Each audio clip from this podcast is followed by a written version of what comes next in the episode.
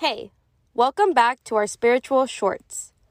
Jocelyn here with the Missionaries of God's Love from Tustin, California. Today's topic is going to be about forgiveness. The word forgiveness is an easy word to say, yet a hard thing to do.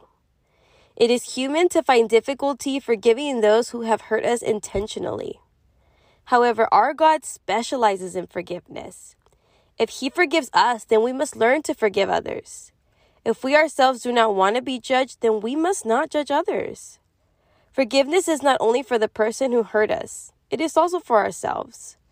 Forgiveness creates overall peace in our spiritual journey. Forgiveness requires great courage. And with God by your side, you are at your strongest. Have a blessed and beautiful day.